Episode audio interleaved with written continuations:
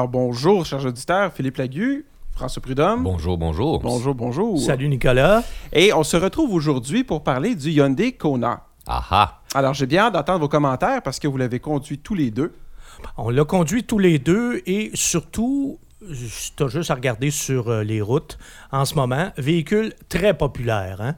Oui. Déjà, Ouais, ouais. déjà, d'entrée de jeu, là, qui vient tout juste de commencer euh, sa carrière, entre guillemets. Là.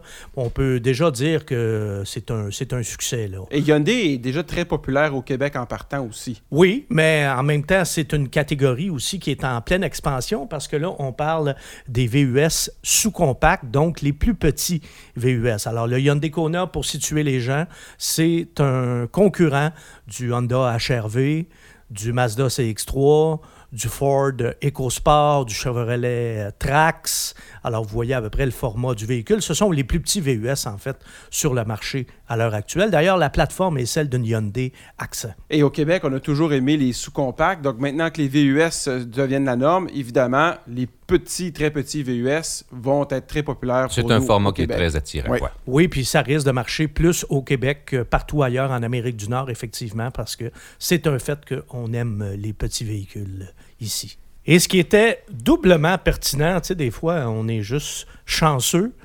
Euh, bon, d'abord, François et moi, on a tous les deux conduit le Kona. Et moi, ça a coïncidé cette semaine avec une des plus grosses tempêtes de l'hiver. Alors là, j'ai pu l'essayer vraiment dans des conditions optimales pour essayer un VUS. Un bon test. Toi, tu l'as eu? Moi, j'ai pas eu de conditions glissantes. Ouais, hein, toi, c'était à l'automne, je Ouais, pense? c'est ça, ouais. bon. Mais quand même, c'est parfait. Il faut essayer justement toutes les conditions. Alors, c'est ce qu'on a fait. Et en plus, non seulement on l'a essayé dans plusieurs conditions, mais on a essayé des versions différentes. Toi, tu, François, tu as eu le Kona avec le moteur 2 litres atmosphérique. Oui. Et moi, j'ai eu l'autre version avec le moteur 1,6 litres, mais turbo. Mais avant de vous parler des moteurs, on va suivre notre séquence On habituelle. va commencer On par va parler de l'extérieur. On va- oui, parce que là, bon, on vous a présenté le véhicule, on vous a dit où est-ce qu'il se situe et tout et tout. Mais, euh, tu sais, dans cette catégorie-là, ce qui aide aussi, ce qui aide toujours, en fait, peu importe la catégorie de véhicule, c'est de se distinguer un petit peu. Puis les VUS, on s'entend. Il y a rien qui ressemble plus à un VUS qu'un VUS. Qu'un autre VUS. Merci beaucoup, Nicolas. Alors, c'est effectivement le cas. Puis dans ces petits-là, on peut pas dire qu'il y en a beaucoup qui sont très, très sexy. Là. Il y a le, le CX3 qui a quand même un peu de gueule, là. mais euh, souvent, c'est un, un peu fade. Le HRV, par exemple. Puis euh, même euh, le Chevrolet, euh, pas le Chevrolet, mais le Ford, là, sais, on, l'EcoSport. on voit que ça fait Ouais, pas... ça- l'éco-sport, c'est ça, c'est pas. euh, on, voit que, on, voit, on voit que ça fait pas... on 30 remarque pas ça que- sur la route. C'est ça. sais, C'est ça.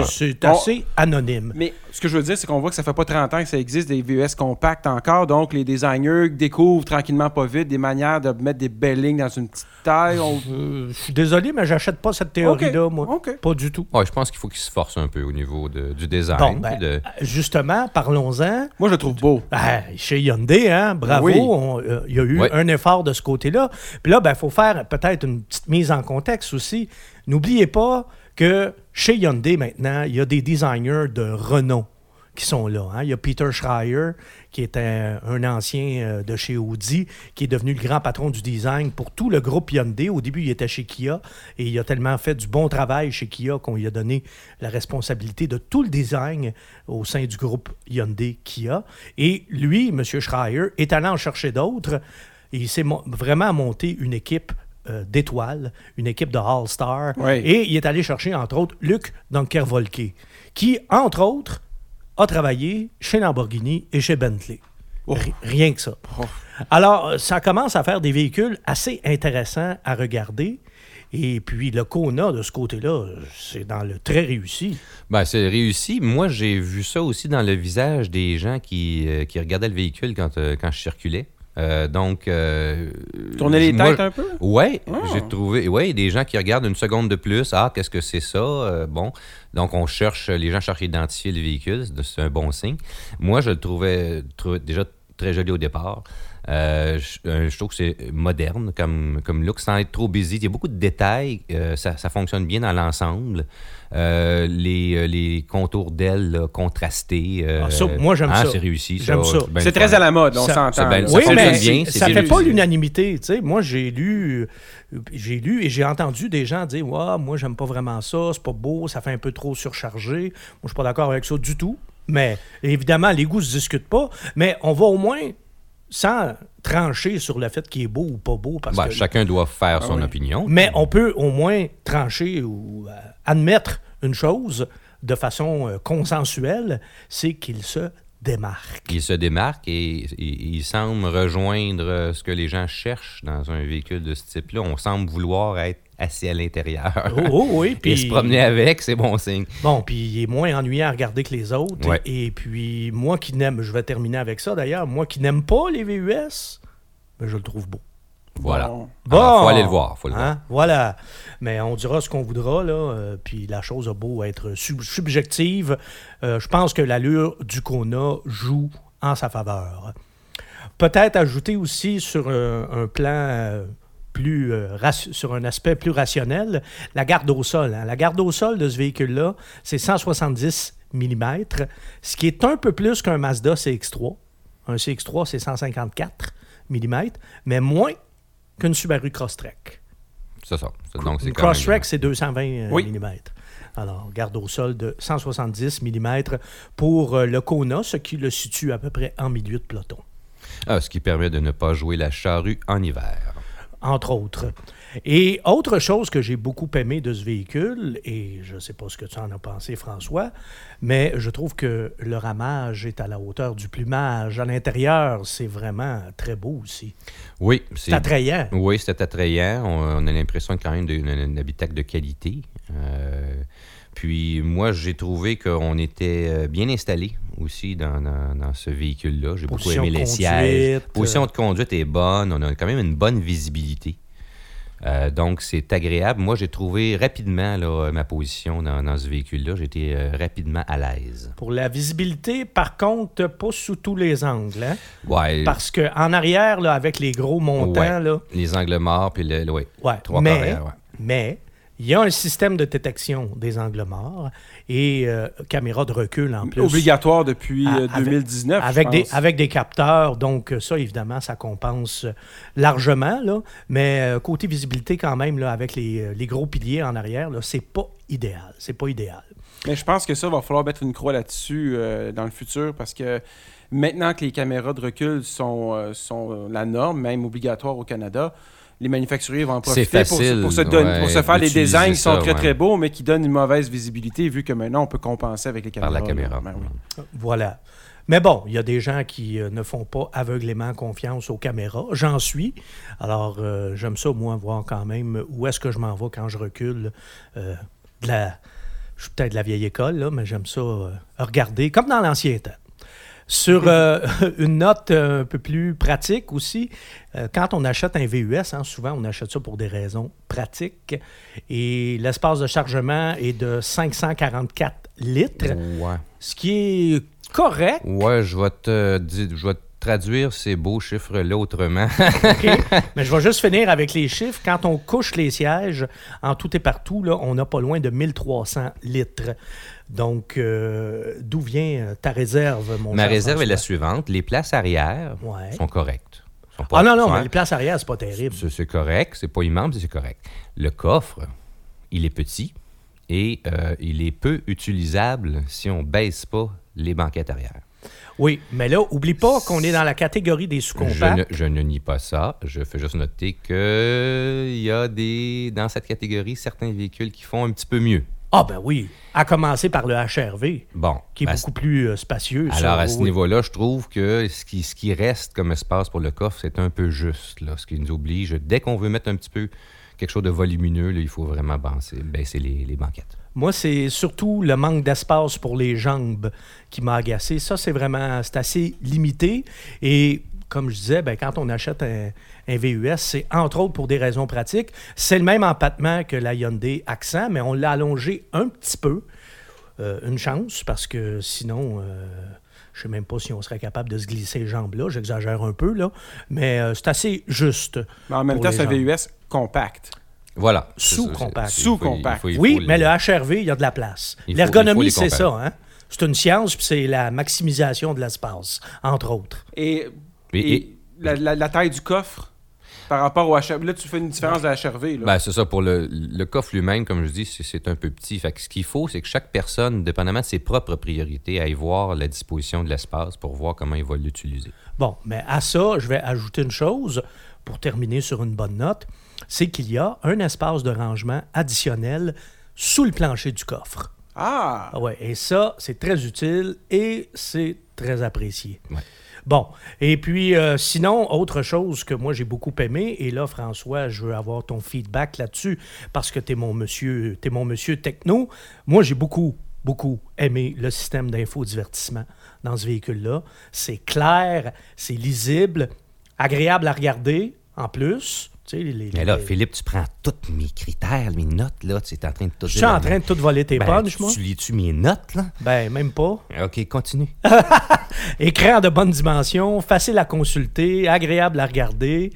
Euh, Qu'est-ce que tu as? Ben, as-tu as-tu un désaccord là-dedans? Ben non, c'est ça, j'ai peu de contraire, désaccord. Donc, sans vouloir tout répéter ce que tu as dit, euh, j'ai trouvé que ça fonctionnait bien. J'ai aimé euh, euh, les boutons, chaque côté de Ouais. l'écran. Donc, l'écran c'est pas simple. exclusivement tactile. Non, mais c'est ça, c'est toujours pratique parce que tu as toujours un bouton pour revenir où tu veux, même si l'écran t'affiche pas les choix que tu désires. Euh, donc, c'est trouvé, j'ai trouvé que c'était facile à opérer. Puis je suis d'accord avec toi au niveau de l'affichage aussi, c'est joli. Ouais, hein, Euh, euh, Android Auto, ça fonctionnait très bien dans mon cas. J'ai pas eu aucun problème. Euh, donc, euh, je, je- je suis d'accord avec toi. faut d'ailleurs le dire, hein, c'est compatible avec Apple CarPlay et Voilà. Android Auto. Et en plus, en plus, une petite touche de raffinement, parce que moi, j'ai eu la version en- la plus équipée. Et on a même euh, l'affichage tête haute, Oh! quand même. Ouais, ok. Dans un petit. VUS sous-compact, là. C'est... Non, non, moi, c'était tout garni, là. Surtout euh, en cette semaine de tempête, euh, j'étais très content d'avoir non seulement les sièges chauffants, bon, ça c'est correct, c'est assez fréquent maintenant, mais le volant chauffant. Oh! Ah, ça, oui. oh, c'est très précieux. Ah oui, oui, oui, oui, ça, là. Une semaine de tempête, parce qu'en plus, euh, cet hiver, on a eu des tempêtes avec du temps froid. Oui, c'est ça. On a tout en même temps. Voilà. Alors, les volants, le volant chauffant, là, il y a des fois où je me disais que, ouais, ça, c'était une des très belles inventions des dernières années. Vraiment.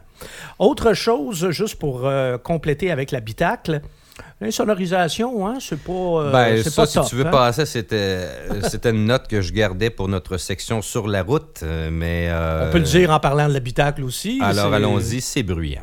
Effectivement, hein, on entend les bruits de roulement. euh, Ça, c'est, euh, je pense, c'est une faiblesse du véhicule. Donc, chacun devra faire vraiment un essai routier pour savoir si ça vous fatigue. Mais on entend les trains roulants, on entend la transmission, on entend les effets aérodynamiques. Là, donc, même s'ils vendent pas à écorner les bœufs, malgré ça, on se dit, bah, ils vendent quand même pas mal. Donc, Oh, sur la grande route, comme on dit, là, on, on entend beaucoup de choses. Puis là, il y en a qui vont dire, oui, mais les pneus d'hiver, c'est plus bruyant, sauf que toi, tu n'avais pas de non, pneus c'est ça. C'est, non, c'est un ensemble de, de- de- d'éléments qu'il faudrait améliorer. là. Bon, alors, il y a place à amélioration de ce côté-là.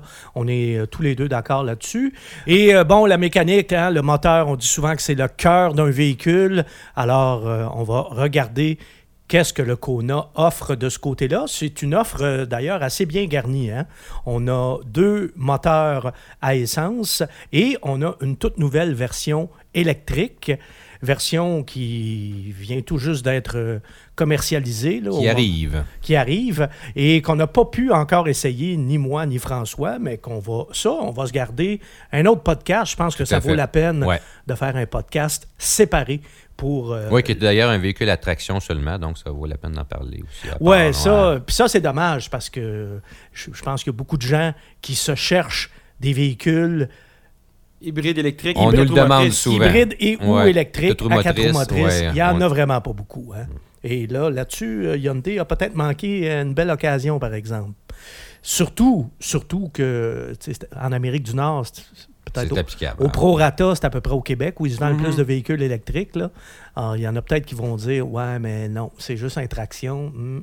À ce moment-là, c'est parce que il n'y a plus de raison d'acheter ça plutôt qu'une auto électrique plutôt qu'une berline. Mhm. Bon, enfin, fin de la parenthèse. De toute façon, on s'épivardera pas trop là-dessus parce que euh, on va refaire un podcast sur ce modèle-là spécifiquement. Donc, moteur de base pour euh, le Hyundai Kona, 4 cylindres de 2 litres, 147 chevaux, 132 livres-pieds de couple. Alors ça, c'est le même moteur que dans le Hyundai Tucson, qui est le VUS, mais compact, un petit peu plus gros. Et c'est le même moteur aussi que dans la Hyundai Elantra. On a ramené la puissance à 147 chevaux, mais il est quand même pas mal euh, à niveau. Là, si on regarde les comparables dans cette catégorie-là, Honda HRV, par exemple, 141 chevaux. Mazda CX3, 148 chevaux. Nissan Qashqai, 141 chevaux. Il y a juste le Ford EcoSport qui est un petit peu plus puissant, 167, euh, 167 chevaux pour le moteur de 2 litres, sauf que le 2 litres est optionnel sur l'EcoSport. Alors 167 chevaux, c'est la plus puissante des, euh, des deux motorisations. Donc avec Donc, une 140 à 150, c'est la fourchette. oui, ouais, c'est pas mal, le- c'est pas mal la Ouais, norme, ouais. exactement, exactement. Et ce moteur euh, peut être jumelé, lui, à une boîte automatique à six rapports, tandis que l'autre moteur, et ça, Ah. c'est- et ça, c'est celui, c'est la version qu'on a essayé, toi et moi. Un Euh, peu plus épicé. Oh oui, 4 cylindres turbo, 1,6 litres. C'est une petite cylindrée, mais c'est le mot turbo qui fait toute la différence. 175 chevaux, mais surtout un couple de 180 livres-pieds. Et là, ce qui est très intéressant, c'est non seulement euh, le moteur a beaucoup plus de couple, il y a à peu près 60 livres de plus, euh, mais le Il dure couple, longtemps. c'est ça. Et dure longtemps et intervient rapidement. Oui, mais ça, ça donne de l'aisance à tout ça. hein, Ça se déplace euh, sans effort. Le couple maximal est atteint dès 1500 tours minute et on garde le couple maximal là, entre 1500 et 4500 tours minute. Ça, c'est la magie des turbos, ça. Ouais, et ça, ben pas tout le temps, hein? Oui, ça dépend du, Non, de- ben, ouais, de la Pas tout le temps. Quand c'est bien fait, oui. Ouais, ou euh, quand c'est des turbos de conception plus récente. Là. Mhm. Et ce moteur peut être jumelé à une boîte automatique à sept rapports, mais qui est une boîte à double embrayage. Alors là, on a quelque chose d'un petit peu plus euh, sophistiqué. Une boîte que toi, François, tu avais pu essayer d'ailleurs quand tu étais allé Oui, à qu'on la retrouve sur la Veloster, oui. de la Veloster. Donc, euh, on connaissait cette boîte-là. Oui, une boîte qui fait bien le travail. Par contre, la première vitesse, c'est pas notre goût. Là. Euh, Je suis pas le seul euh, à dire ça, qu'on trouve que c'est un petit peu long à décoller. Euh, une fois qu'on a vaincu l'inertie, ça, ça va plus vite. Ah Oui, puis les accélérations, il faut le dire, sont vraiment très franches. Et c'est un moteur qui a du nerf. Oui, c'est le fun. euh, Ça répond bien. hein. Ça- on n'a pas besoin d'insister, puis ça file. Moi, je débarquais, en plus, juste une petite, petite parenthèse, là, je débarquais d'un VUS plus gros qui avait un moteur visiblement trop petit. Qui, avait, Ah. qui avait un 4 cylindres, là, puis qui en arrachait un peu. Et quand je me suis assis là-dedans, et Ça a mis en lumière hein, la valeur du Oh, moteur. oui, là, j'ai dit, oh, OK, là, on a un petit peu de, on a un petit peu de pep ici, là, comme on dit en bon québécois. Là, Là, j'ai trouvé ça comme pas mal plus, euh, pas mal plus amusant, là. Et euh, très, très bon, euh, très bon moteur aussi, là, moteur souple. euh, chez Hyundai, là, il se passe des choses quand même intéressantes. Et d'ailleurs, moi, pour avoir conduit l'Elantra avec le 4 cylindres de 2 litres, autant ça, c'est un moteur qui ne m'impressionne pas du tout. Je le trouve moins raffiné que les 4 cylindres japonais dans cette catégorie-là. Autant le 4 cylindres turbo, ça, par exemple, j'ai vraiment, vraiment rien à redire. Là, c'est un moteur... euh, Oui, on n'a pas, pas grand-chose à lui reprocher. Non, Euh, non, non. on a bas régime, haut régime. euh, dans le fond, il y a peut-être le contrôle des vibrations puis des bruits là, qui, Ouais. qui doit être fait par, par les manufacturiers. Je termine le volet technique en mentionnant qu'il est possible aussi d'engager le rouage intégral de manière permanente lorsque... Comme- Barré et roux, comme on dit. Exactement. Puis ça, là, c'est une caractéristique qui est plutôt rare. hein. C'est La vrai. plupart des modèles concurrents n'offrent pas ça. D'ailleurs, toi, Nicolas, qui conduis une Subaru, euh, t'as pas ça sur... euh, J'ai j'ai pseudo ça avec euh, la, la transmission ça, hein. CVT. On Ouais. a ce qu'on appelle le X-Mode, mais que, Qui est un semblant de. Ouais. et qui se désactive automatiquement à partir de 40 km/h. Qui est plus une assistance à la descente que. oui, mais c'est aussi ce que tu dis, c'est euh, ça fait en sorte que le système va donner plus de puissance aux roues, même si ça glisse. Ben, alors, avant d'oublier la consommation, les gars, à quoi ça ressemble? Bon, et merci de nous ramener euh, dans le droit chemin, Nicolas, parce qu'effectivement, c'est un, un aspect euh, majeur. Euh, pour ma part, si je me fie à l'affichage du tableau de bord, ça me donnait autour de 8,5 euh, 8,5 litres au 100. Maintenant, est-ce que la mesure est exacte? Droit de réplique, M. Prudhomme? Ben, François qui vérifie toujours religieusement, qui calcule ça avec tout, tout- tout le zèle euh, d'un ingénieur. L'ordinateur de bord, euh, dans mon cas, euh, m'indiquait 7,8 litres au 100. Euh, puis c'est un mélange là, de route et de ville, euh, l'essai. Mais une fois calculé, j'arrivais à 8,4 litres au 100. Ah, il y a un petit écart quand même, à peu près un demi-litre. euh, Un peu plus, ouais. Ouais. Mais ça demeure une consommation acceptable pour la taille euh, du véhicule.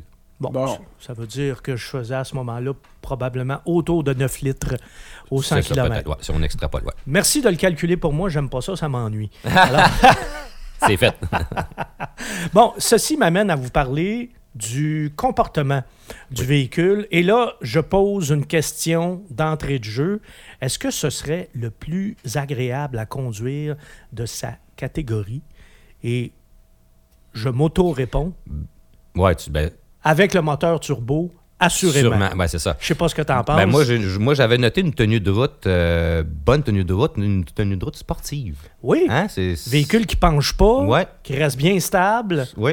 C'est, c'est ceux qui aiment ça, là, avoir le contrôle, puis que ça réponde rapidement. Là, le Légèrement donne ça. ferme, comme une sous-compacte, Ben, en fait, peut-être même un peu trop. Un peu. C'est, oui, voilà. Ça, c'est un des rares défauts, là, parce que c'est un véhicule qui est très agile. Je l'ai co- conduit beaucoup euh, cette semaine euh, en ville, parce que je travaille au centre-ville. En plus, j'ai eu la tempête. J'ai eu à peu près toutes les conditions pour l'apprécier et j'ai eu vraiment beaucoup de plaisir avec ça. Et une des raisons pour lesquelles je suis assez euh, allergique au VUS, que j'ai de la misère à embarquer, c'est que j'aime pas bien ben ça conduire ça. Mais lui, là, vraiment, j'ai eu du fun, disons-le. Là. Puis plus même qu'avec le Mazda CX3, qui est porté aux louanges pour euh, son comportement routier, ce qui n'est pas faux. C'est vrai que le CX3, le côté châssis, c'est c'est du très très bon travail, très bonne tenue de route. Sauf que le CX3, moi, ce qui m'embêtait, c'est que je trouvais que les performances étaient vraiment timides. Là. Ouais. Tu sais, c'est pas.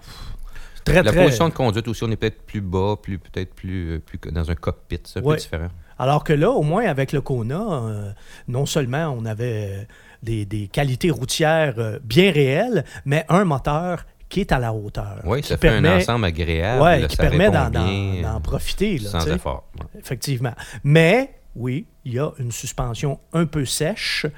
Euh, bon, alors, c'est la plateforme de l'accent. hein. Donc, c'est un empattement qui est quand même assez court. Puis même si on l'a allongé un petit peu, là, c'est une coupe de centimètres. On ne l'a pas allongé de 10 centimètres. Ce n'est pas plus. transformé. Oui, ouais, c'est ça, exactement. C'est pas, euh, c'est pas une version en empattement long, là, on pourrait pas dire ça. Là.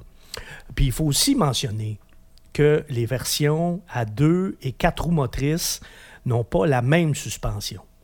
Alors, pour les, euh, les quatre roues motrices, c'est une suspension arrière multibras et euh, pour, les versions à traction intégrale. Tandis que pour les deux roues motrices, c'est une, une poutre de, de torsion. Ou là. pas de torsion, ouais. Plus simple, ouais. Voilà, voilà.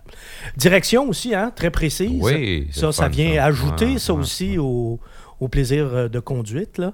Euh, la seule chose, c'est une direction qui communique pas beaucoup, par contre, qui j'ai trouvé personnellement un petit peu trop légère. Ils ont peut-être été un petit peu trop généreux aussi dans le, dans le Dans dosage de l'assistance, Mm. mais direction rapide et précise. Ouais. Alors, quand même, globalement, c'est un véhicule très agréable, mais si vous êtes un peu douillet, euh, puis vous prenez euh, une version à traction intégrale, là, ça, ça sautille un petit peu. Maintenant, la question qui tue, comment ça coûte? Ah, ben voilà. C'est pas trop cher? Ben, en fait, c'est ça. Ça dépend euh, de l'équipement qu'on met. Ça dépend si on prend une traction ou une intégrale. Vous savez que tout ça va faire varier le prix considérablement. Le prix de base, là, ça commence autour de 21 000.